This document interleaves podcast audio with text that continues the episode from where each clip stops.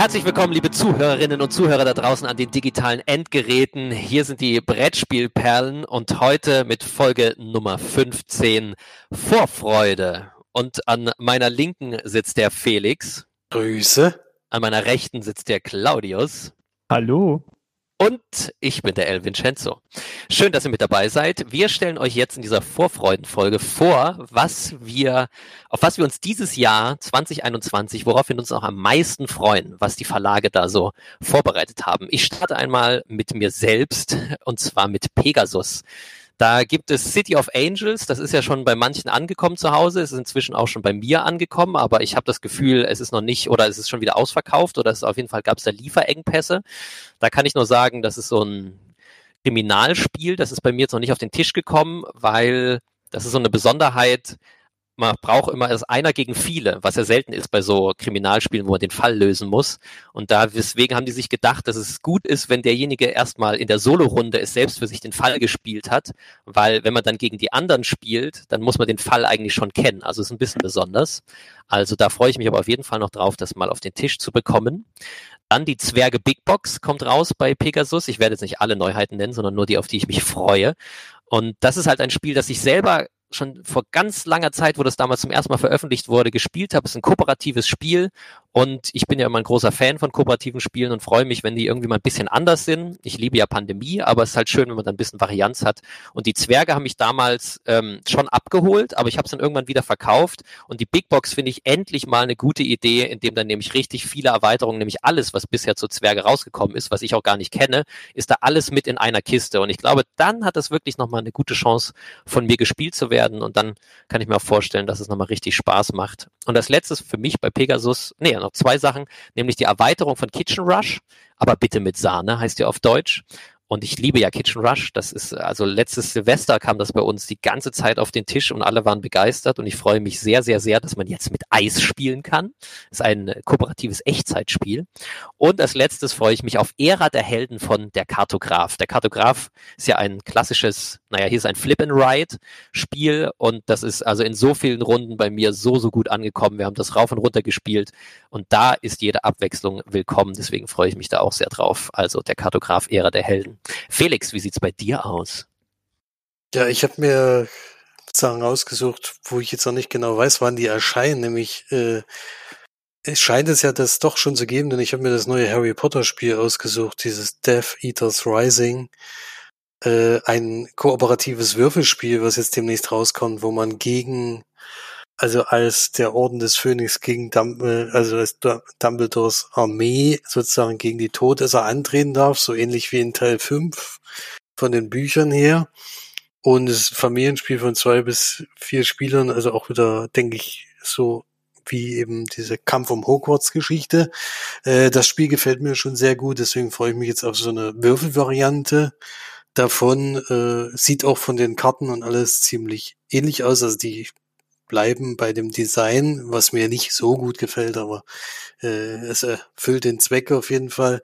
Und ich bin jetzt mal gespannt, wie das, ähm, wie das funktioniert. Ein bisschen abschränkend finde ich noch den Preis, ehrlich gesagt, weil es sieht für mich aus, als wären die Karten relativ ähnlich und sind halt noch ein paar Würfel dabei, kostet aber schon mal mehr als Kampf um Hogwarts zum Beispiel. Finde ich ein bisschen irritierend. Aber gut, vielleicht äh, nicht gleich zum Start, aber dann demnächst werde ich es mir auf jeden Fall mal angucken. Ich warte ja sowieso eigentlich bei den meisten Spielen immer erst die ersten Videos ab und was die da so erzählen, ob mir das gefallen könnte, bevor ich dann gleich zuschlage. Wo ich schon zugeschlagen habe, weil ich nämlich in der Spieleschmiede mitfinanziert habe, ist Fornace, das Zeitalter der Industrialisierung. Äh, ist ein Engine-Building-Spiel mit Auktionsmechanismus äh, und ich bin ja bei so Finanzierungsgeschichten und Unternehmensgründung und was für sich alles, das hat mir irgendwie immer, äh, gibt mir immer einen Anreiz, diese Spiele zu spielen. Ich weiß auch nicht warum, weil in Wirklichkeit mache ich ja sowas nicht, aber äh, ich hatte so ein ähnliches Spiel schon mal uns, also meinem Cousin, äh, Vincenzos Bruder schon mal geschenkt. Da ist auch so ein, so ein Aufbau von so einer äh, Eisenbahngeschichte eben mit dabei, wo man eben diese ganze Firma aufbauen muss und dann eben irgendwann diese Eisenbahn auch losfahren lassen kann und sowas. Äh, sowas zieht mich irgendwie immer an und deswegen freue ich mich da auf dieses Spiel schon. Äh, Also es geht auch wieder um Rohstoffe, um Geld und vor allen Dingen ist wohl die Zeit der, der schwierigste Faktor im Spiel. Ich bin mal gespannt. Ähm, Freue mich da schon drauf. Und als letztes habe ich mir noch von Ravensburger ein Spiel vorbestellt, weil das, denke ich mal, bei uns in der Familie sehr gut ankommen könnte. Das heißt Explorers. Das kommt im September raus und ist ein Flip-and-Ride-Spiel. Und da äh, werden eben zufällig irgendwelche Landschaften ausgelegt und äh, die Geländekarten werden dann eben aufgedeckt und gleichzeitig die eigenen Gebiete mit erkundet und sowas. Und es, es geht so in die Richtung von der Kartograf, äh, nur eben ohne jetzt selbst wahrscheinlich was einzeichnen, sondern eher legen und all solche Geschichten. Also sowas kam bei uns zu Hause immer sehr gut an und ist auch hier in der leichteren Stufe. Kartograf ist zum Beispiel für meine Eltern schon zu schwer. Ich denke, da komme ich mit dem Spiel, das ist ab acht Jahren freigegeben, denke ich, kommen die da gut zurecht. Deswegen habe ich das mal vorbestellt.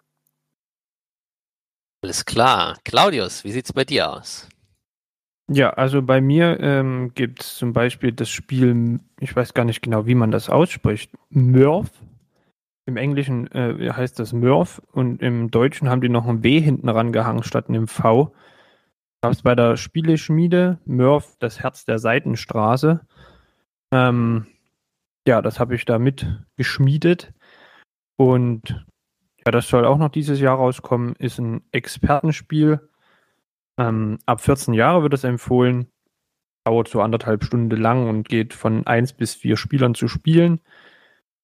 Ja, und da müssen wir ähm, bei einer ja, Oasenstadt, die es da gibt, ähm, müssen wir eben Stände aufbauen und handeln und müssen dann äh, zu Reichtum und Macht gelangen.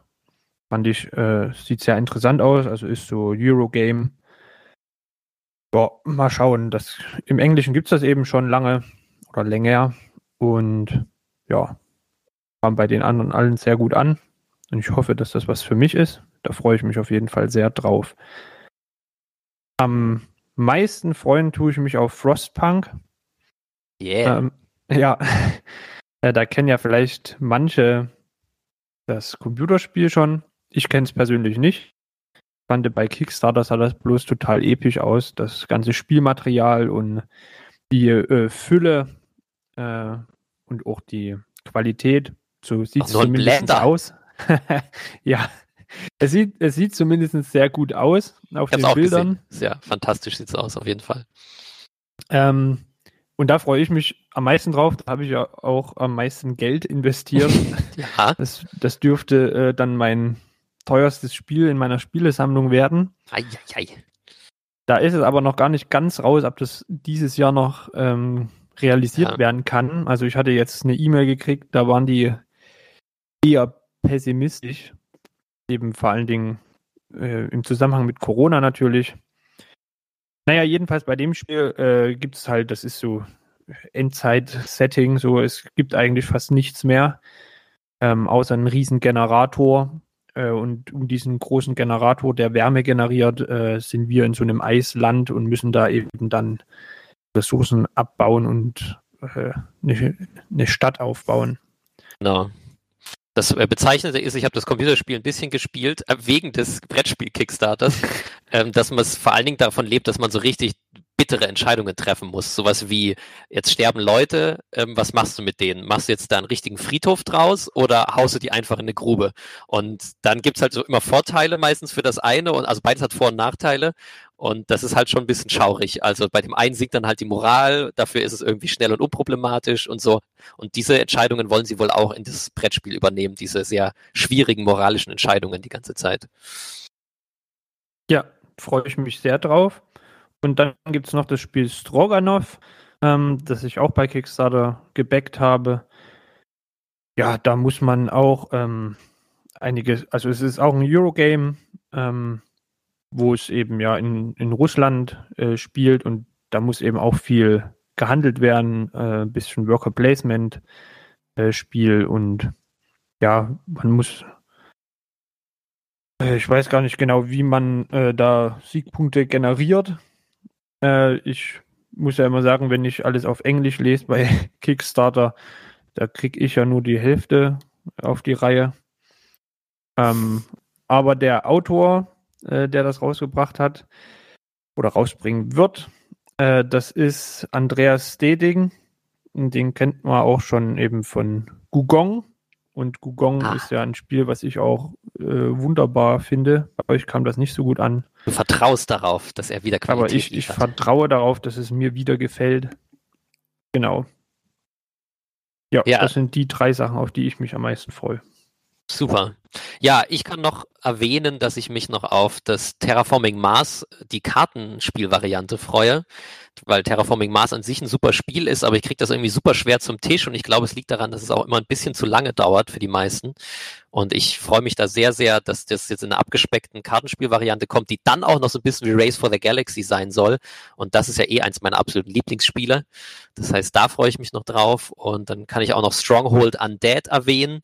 Das ist ein Spiel, das es schon seit Ewigkeiten gibt und es wurde nie auf Deutsch übersetzt und jetzt hat sich Pegasus mal rangesetzt, das endlich mal nachzuholen. Das ist ein Zwei-Personen-Expertenspiel, was es ja nicht so viel gibt in dem Genre, wo man eine Burg angreifen muss und der andere verteidigt sie. Das klingt einfach super interessant, aber da warte ich auch erstmal die Tests ab, bevor ich dazugreife. Und dann will auch Pegasus ein Spiel rausbringen, wo ich auch immer dachte, warum übersetzt das keiner, nämlich Thunderstone Quest. Und ähm, das ist ein Deckbuilding-Spiel, aber ein Fantasy-Gewand. Und ja, da immer, seit Dominion freue ich mich über jedes neue Deckbuilding-Spiel. Und da freue ich mich auch, dass die das übersetzen. Ist allerdings ein Riesenbrett, kostet glaube ich auch über 100 Euro. Also da warte ich auch erstmal ab, ob das wirklich so gut ist. Ihr Lieben, vielen Dank fürs Zuhören. Wir hören uns beim nächsten Mal. Bleibt uns gewogen. Lasst uns ein Herz da, lasst uns ein Like da, empfehlt uns weiter. Wenn ihr es nicht gut findet, dann empfehlt uns euren Feinden weiter. Macht's gut. Ciao, ciao. Tschüss.